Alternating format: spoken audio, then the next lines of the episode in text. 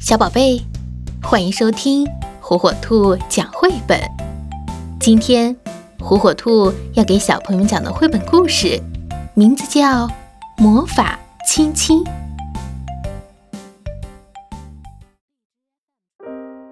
浣熊琪琪站在森林的边缘哭泣，他对妈妈说：“ 我我不想上学，我想和你留在家里。”和我的朋友玩游戏，嗯，玩我的玩具，看我的书，荡我的秋千，可以让我留在家里吗，妈妈？拜托了。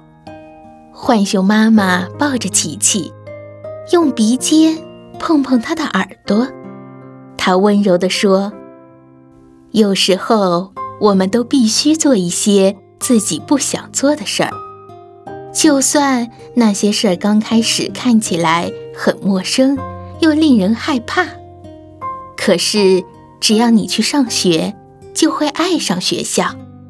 你会交到新朋友，玩新的玩具，看新的书，荡新的秋千。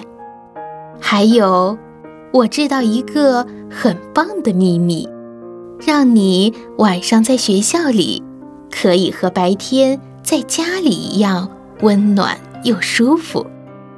琪琪擦干眼泪，好奇地看着妈妈。嗯，秘密？什么秘密？浣熊妈妈说：“是一个非常古老的秘密，是我外婆告诉我妈妈，我妈妈在告诉我的。它就是魔法亲亲。”魔法亲亲，什么是魔法亲亲呢？注意看哦，浣熊妈妈拉起琪琪的左手，把她小小的手指全部摊开，然后身体微微向前倾，在琪琪的手掌心亲了一下。琪琪觉得妈妈的亲亲从她的手掌心很快地冲上手臂。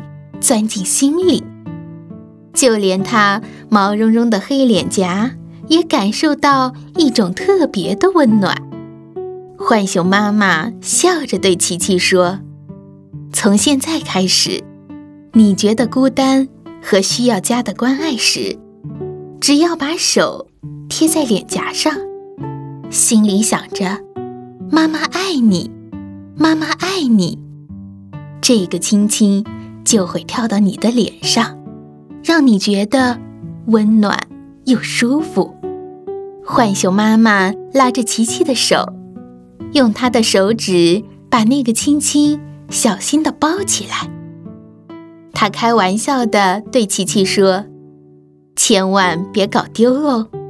不过别担心，你张开手洗食物的时候，我保证那个亲亲会一直。”粘在你的手上，琪琪好喜欢他的魔法亲亲。现在他不管在哪里，妈妈的爱都会和他在一起，就算去学校也是一样。那天晚上，琪琪站在学校前面，边看边想。突然，他转过头对妈妈笑一笑，他对妈妈说。嗯，把你的手给我。